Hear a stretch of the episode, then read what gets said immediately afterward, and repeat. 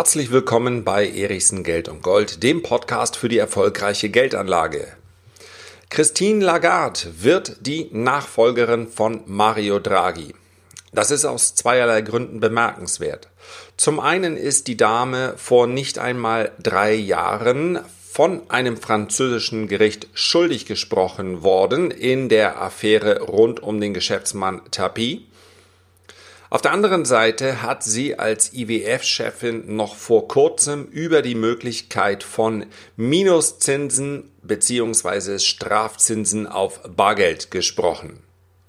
In diesem Podcast soll es darum gehen, ob wir möglicherweise in einem Umfeld leben werden, in dem es nie wieder Zinsen gibt. Diese Frage ist natürlich ganz entscheidend für alle Belange der Geldanlage. Also hör dir diesen Podcast bitte unbedingt an.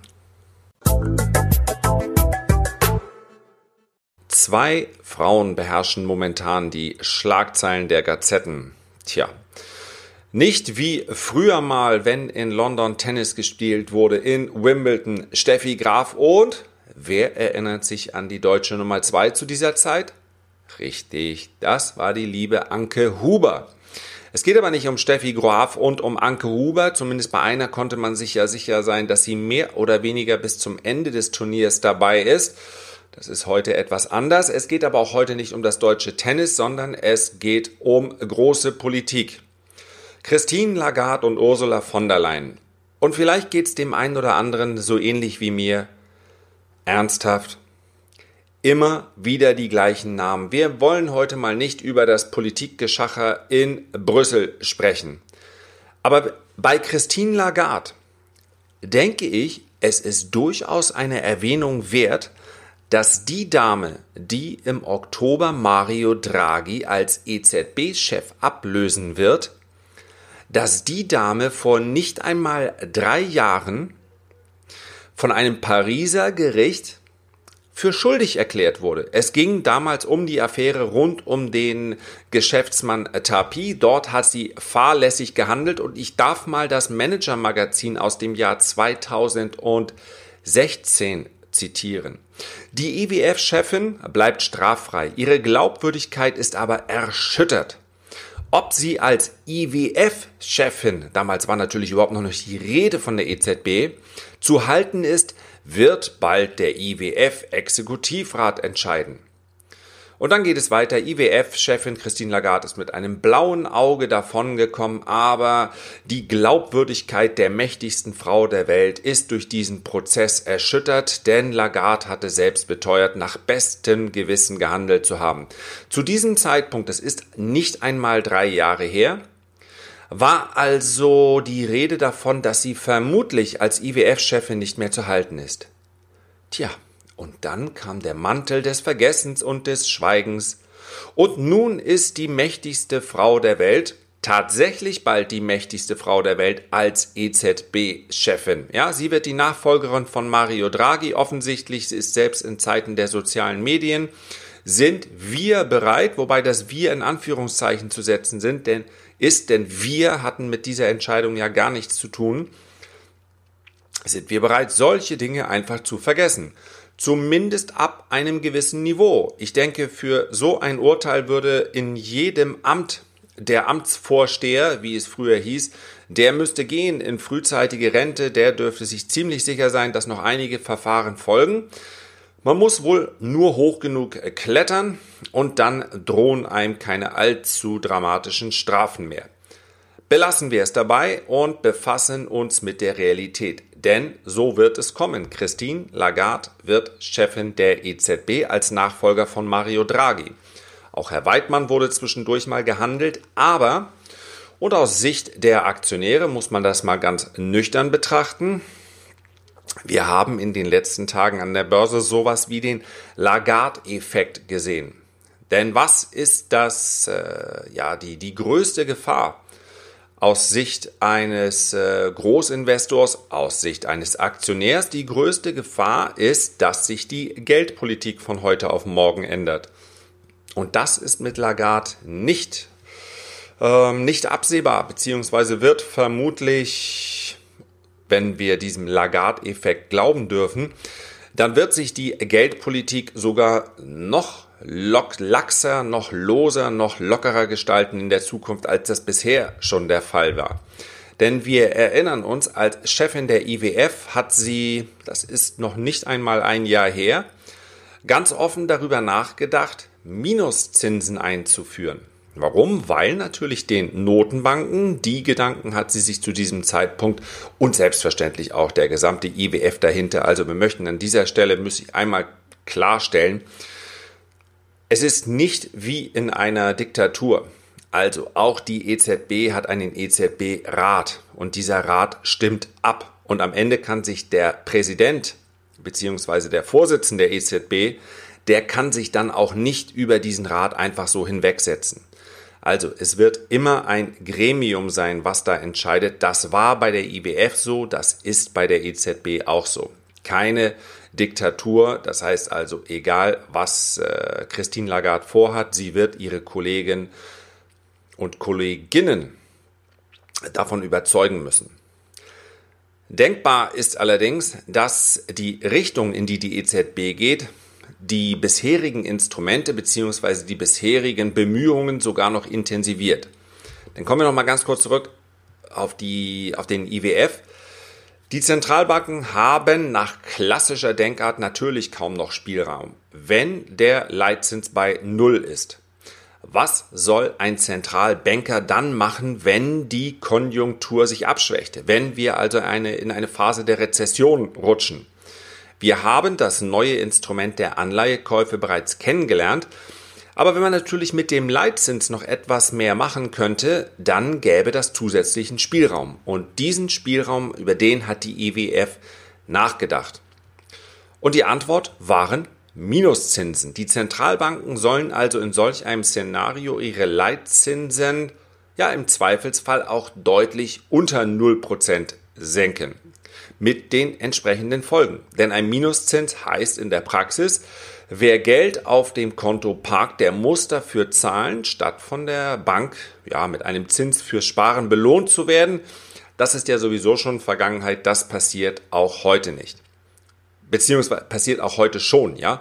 Und diese Minuszinsen, die gibt es in einem gewissen Rahmen schon, denn die Banken selber, wir sprechen hier von dem sogenannten Einlagenzinssatz, die, muss bereit, die müssen bereits heute Strafzinsen bezahlen, wenn sie Spareinlagen bei der Europäischen Zentralbank parken.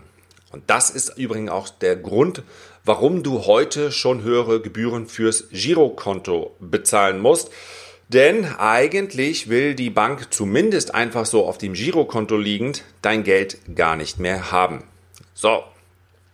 Ebenso ist es bei besonders hohen Summen also wenn wir über Vermögen jenseits der äh, 10 Millionen, 50 Millionen, 100 Millionen äh, sprechen, dann ist selbst im Privatbereich der, der Begriff der, der Minuszinsen nichts Neues mehr.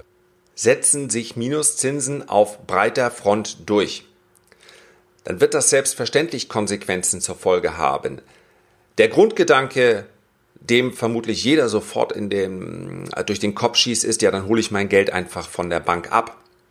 Aber natürlich, das ist in dem Modell der IWF, welches sie da durchdacht hat, bereits enthalten. Das heißt also, selbst beim äh, Konsum, wann auch immer das Geld zurück in den Kreislauf kommt, dann wird dieser Strafzins fällig. Ist bisher nur eine Theorie. Aber auch andere Theorien, wie beispielsweise das Helikoptergeld, werde ich in einem der nächsten äh, Reports drauf eingehen. Ja, wenn du magst, dann schau ihn dir an. Ist, glaube ich, aktueller denn je. Unter erichsen-report.de kannst du ihn dir äh, sichern. Absolut kostenlos, kommt jeden Mittwoch vor Börseneröffnung. Wie gesagt, in einem der nächsten, äh, einer der nächsten Ausgaben geht es um Helikoptergeld bereits ein Gedanke, den Lagarde in früheren Zeiten schon mal geäußert hat. Und ich möchte dich schlicht und einfach darauf vorbereiten, was das dann für deine Geldanlage bedeutet. Also einfach mal ausprobieren. So, wer jetzt meint, die Zeiten ändern sich völlig durch Christine Lagarde, der, ja, der hat möglicherweise nicht mit so ganz offenen Augen in den letzten äh, Jahren das Geschehen verfolgt. Denn Zinsen sinken nicht erst seit der Finanzkrise. Zinsen sinken schon sehr viel länger.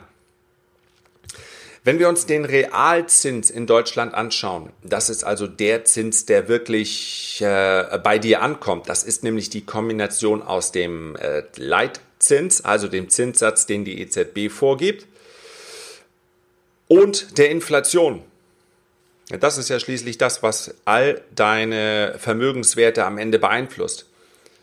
Wann immer du, wenn du beispielsweise Geld anlegen kannst zu 2%, gleichzeitig aber eine Inflation von 3% vorherrscht, dann heißt das, dass du unter dem Strich pro Jahr einen Vermögensverlust von einem Prozent hast. Das heißt, der Realzins ist das, was, man könnte es auch den Nettozins nennen. Das ist das, was für dich ankommt.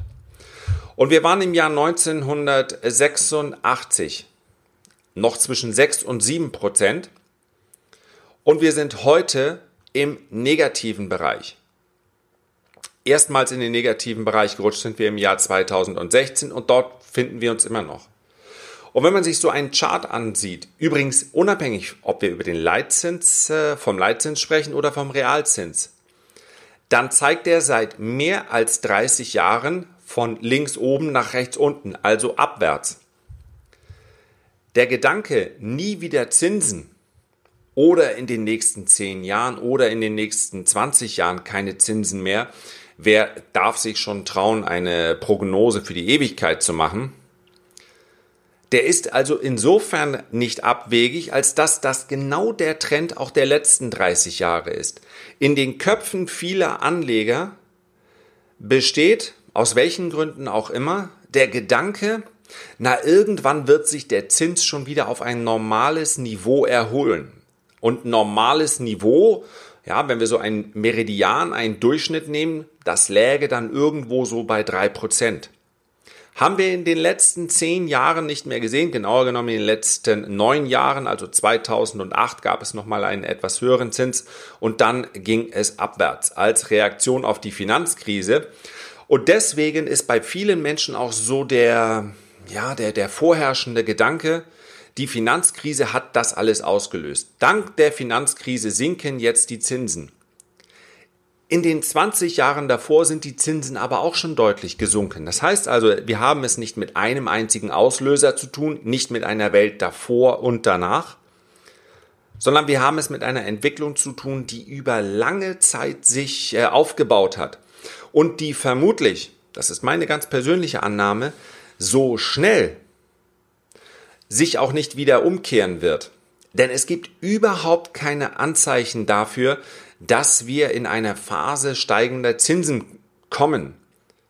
Wir haben nämlich auf der einen Seite eine, eine Weltwirtschaft, die schon länger sich von den hohen Wachstumsraten verabschieden musste. Und wir haben auf der anderen Seite eine hohe Verschuldung auf staatlicher Seite. Und diese Kombination lässt keine höheren Zinsen zu. Die Frage ist also, wie muss ich in Zukunft davon, äh, damit umgehen, auch in meiner Geldanlage? Ich lese immer wieder, dass sich die Börsen entkoppelt haben von der Realität. Das heißt also, die, auf der einen Seite betrachtet man die Geschwindigkeit, mit der Unternehmen ihre Gewinne steigern können. Auf der einen Seite betrachtet man Konjunktur und Wachstum und auf der anderen Seite betrachtet man, wie entwickeln sich die Aktienkurse. Und da muss man eindeutig sagen, die Aktienkurse entwickeln sich sehr positiv in den letzten acht, neun Jahren. Und das, obwohl das Wachstum, auch das Unternehmenswachstum, eher gemäßigt ist. Wie geht das zusammen? Und das ist aus meiner Sicht genau der, dieses Zusammenspiel, dieser Übergang, der vermutlich erst in den Köpfen vieler Anleger ankommen muss. Denn Aktien sind so lange interessant, wie ich für andere Anlagen nichts bekomme. Die Deutschen haben Anleihen geliebt und sie sind ihren Anleihen auch sehr, sehr treu geblieben. Meine Großtante hat ihr Leben lang, ja, ihr, mein Großonkel war Unternehmer Und die haben sich um ihr Geschäft gekümmert, die haben sich nicht so sehr um die Geldanlage gekümmert, die hatten einen Banker bei der Deutschen Bank, der sie bei Geldanlagen beraten hat. Und das war noch zu Zeiten, als wir Zinsen hatten von 5, 6, 7 Prozent. Also in den 80er Jahren, auch noch Anfang der 90er Jahre, da kippte der Zins dann so langsam unter 5 Prozent weg. Und in diesen Zeiten waren natürlich die sogenannten Bundesschätzchen, also Bundesanleihen, sehr beliebt. Denn wenn ich risikolose 5, 6, 7 Prozent bekomme, warum sollte ich dann in Aktien investieren? Natürlich, ein äh, Zocker, ein Spekulant kann auf noch höhere Renditen hoffen, aber der durchschnittliche, die durchschnittliche Rendite des Aktienmarktes, die liegt eben, je nachdem, ob ich äh, global investiert bin, je nachdem, wie groß der Anteil amerikanischer Aktien ist, irgendwo zwischen 5,5 und 7 Prozent. Und wenn ich das Ganze auf Nummer sicher bekomme, warum dann in Aktien gehen? Das ist übrigens der Grund, warum man vom verlorenen Zehn an der Börse spricht. In den 80er Jahren haben sich die Aktienkurse praktisch nicht von der Stelle bewegt. Also der Zusammenhang von dem, was bekomme ich außerhalb der Börse, was bekomme ich risikolos und was bekomme ich an der Börse, also mit Risiko, mit Kursschwankungen, der hat schon immer bestanden. Bei einem Zins von null oder Darunter werden Aktien immer attraktiv sein.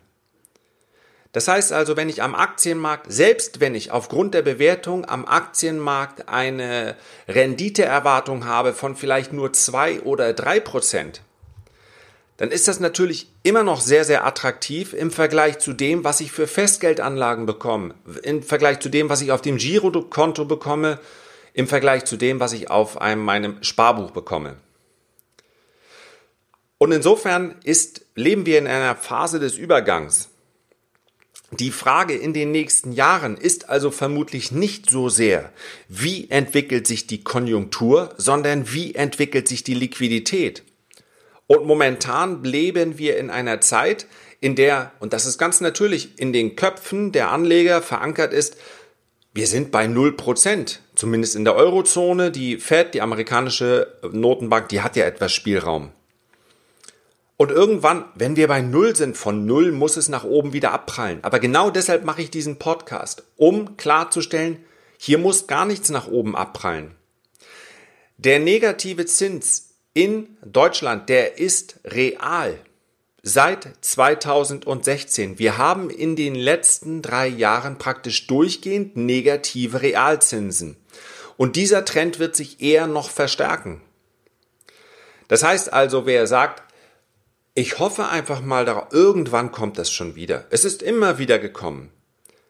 Der verkennt, dass Zinsen seit 30 Jahren sinken.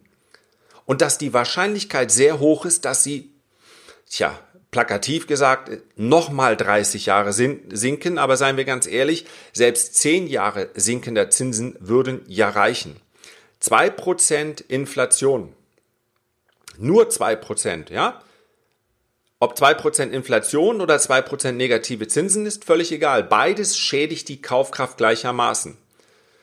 Habe ich das für 10 Jahre, dann bin ich rund 15, äh, 18% meines Vermögens los. Für 20 Jahre, dann sind schon 40% meiner Kaufkraft weg. Und das bei nur 2% Wenn wir uns den Trend der letzten 30 Jahre angucken und zumindest in Erwägung ziehen, dass sich dieser Trend noch verschärfen kann, ja, wahrscheinlich wird doch eine Dame wie Christine Lagarde auch nicht per durch Zufall nun EZB-Präsidentin. Wenn sich dieser Trend also noch verstärkt, dann wird jeder, der sein Geld einfach so irgendwo lagert, liegen lässt, hofft, dass die Zinsen steigen, dann wird der in den nächsten 10, 20 Jahren einen massiven Kaufkraftverlust erleiden, nach meiner ganz persönlichen Meinung. Also, es kommt auf die Liquidität an. Und wer, ich nehme hier mal so die klassischen Vorwürfe, wer also sagt, das kann nicht sein, ein System kann auf Dauer doch nicht ohne Wachstum äh, existieren. Ein System kann nicht auf den, auf den beiden Säulen niedrige Zinsen und ähm, schlechte Konjunktur oder äh, nachlassende Konjunktur. Das, das geht einfach nicht. So funktioniert kein gesundes System. Der werfe doch mal bitte den Blick nach Japan. Wir haben in Japan zwei Jahrzehnte der Deflation. Das ist praktisch das Schlimmste, was einem Anleger passieren kann.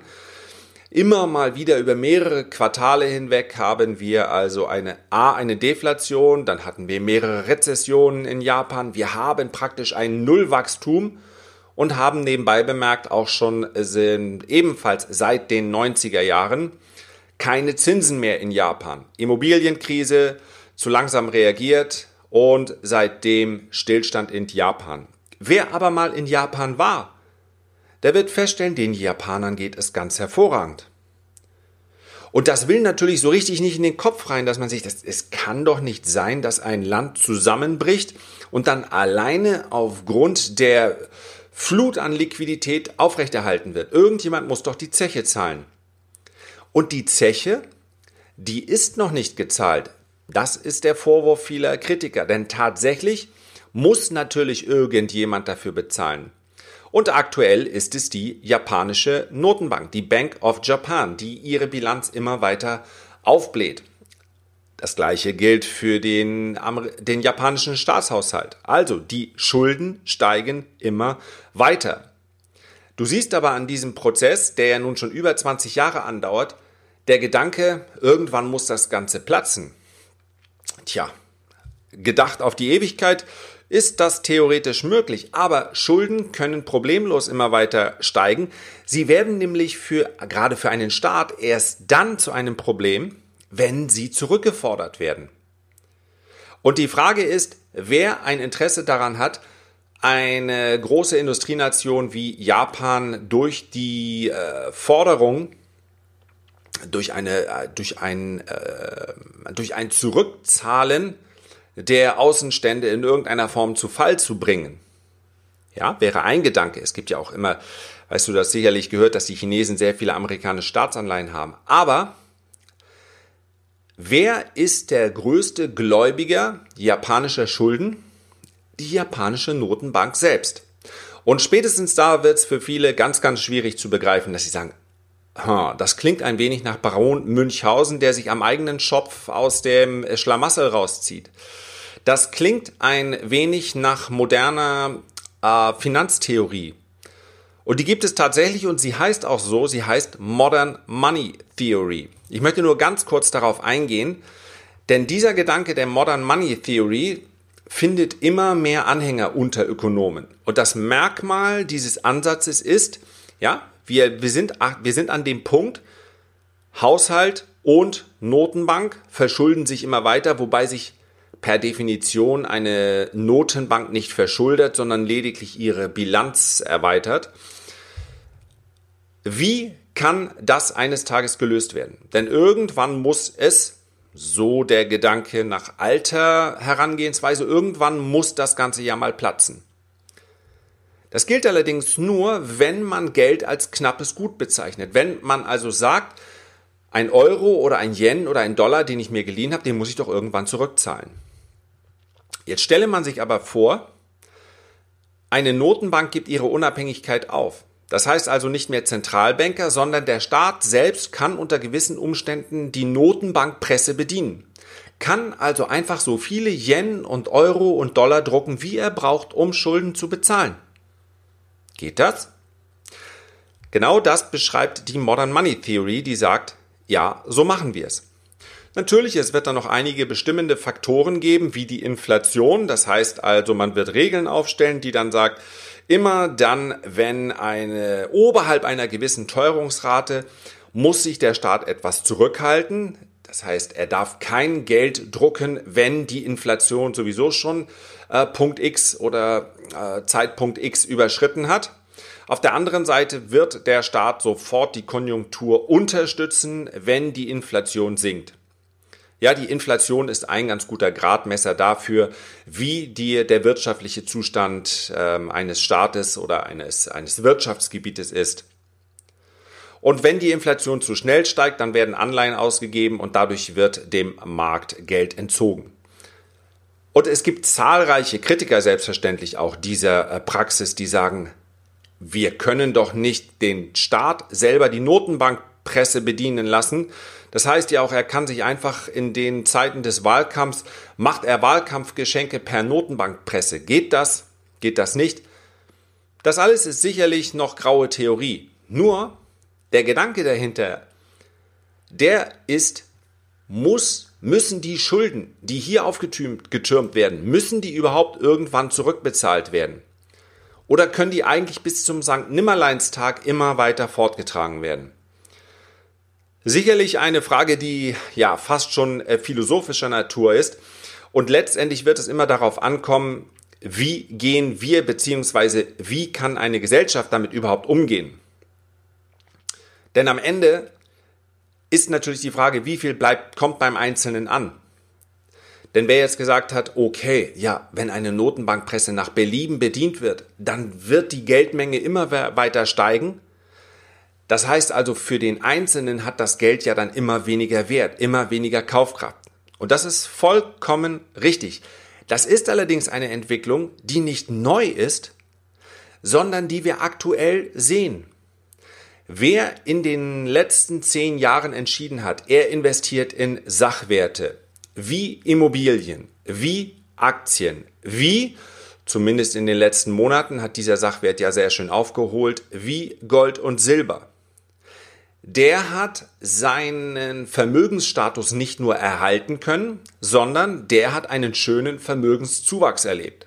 Ja, wer vor zehn Jahren eine Immobilie in einem Ballungsgebiet gekauft hat, dessen Immobilie ist heute fast doppelt so viel wert, teil sogar, teilweise sogar noch deutlich mehr. Wer nichts getan hat in den letzten zehn Jahren, wer sein Geld also schlicht und einfach auf dem Konto gelassen hat, der hat einen Vermögensverlust erlitten. Und das Ganze darf man, aber darum geht es nicht in diesem Podcast, selbstverständlich als ungerecht bezeichnen. Denn die Schere zwischen arm und reich, über die, über die wir so oft sprechen, die geht natürlich durch diese Entwicklung auseinander, denn es gibt durchaus einen ganzen, ja, einen, einen erheblichen Anteil der Bevölkerung, und zwar sowohl in den USA als auch in Europa als auch in Japan, die haben gar nicht die Möglichkeit der Anlage. Und die leiden selbstverständlich darunter. Und die werden in einem vernünftigen Sozialsystem auch mitgetragen werden müssen. Keine Frage. Aber heute geht es um die Geldanlage. Und wenn du dir die, ja, das mag vielleicht in Ansätzen ein klein wenig kompliziert klingen, aber was möglichst hängen bleiben sollte, ist, dass die Entwicklung, wie wir sie in den letzten zehn Jahren gesehen haben, eigentlich schon in den letzten 30 Jahren, vermutlich sich nicht ändern wird in den nächsten Jahren. Das heißt also, Unabhängig davon, dass es an der Börse selbstverständlich auch mal allein schon aus psychologischen Gründen, natürlich kann es mal eine scharfe Korrektur geben, es kann auch einen Crash geben. Es ist aber sehr, sehr wahrscheinlich aus meiner Sicht, dass Sachwerte auch in den nächsten ein, zwei, drei Jahrzehnten Geldwerten weit überlegen bleiben werden. Das heißt also, egal ob wir über Bausparverträge, ob wir über Lebensversicherung, ob wir über Festgeldanlagen sprechen, die werden aus meiner Sicht auch in den nächsten Jahren unattraktiv sein, während Sachwerte wie Gold, Silber, insbesondere Aktien, aber auch Immobilien eher im Wert zulegen. Wie gesagt, langfristig. Wir sprechen hier ja über die Anlage, wir sprechen über die Vermögensvorsorge. Der Trend wird eher noch zunehmen als abnehmen. Herzlichen Dank für deine Aufmerksamkeit. Ich freue mich, wenn du dir die Zeit nimmst, eine Bewertung oder einen Kommentar zu hinterlassen. Vielleicht hast du ja auch Lust, diesen Podcast einem deiner Freunde zu empfehlen. Du weißt, es geht hier um die Geldanlage als Unterschied, als Abgrenzung zur Geldaufbewahrung. Bis zum nächsten Mal. Ich freue mich auf dich.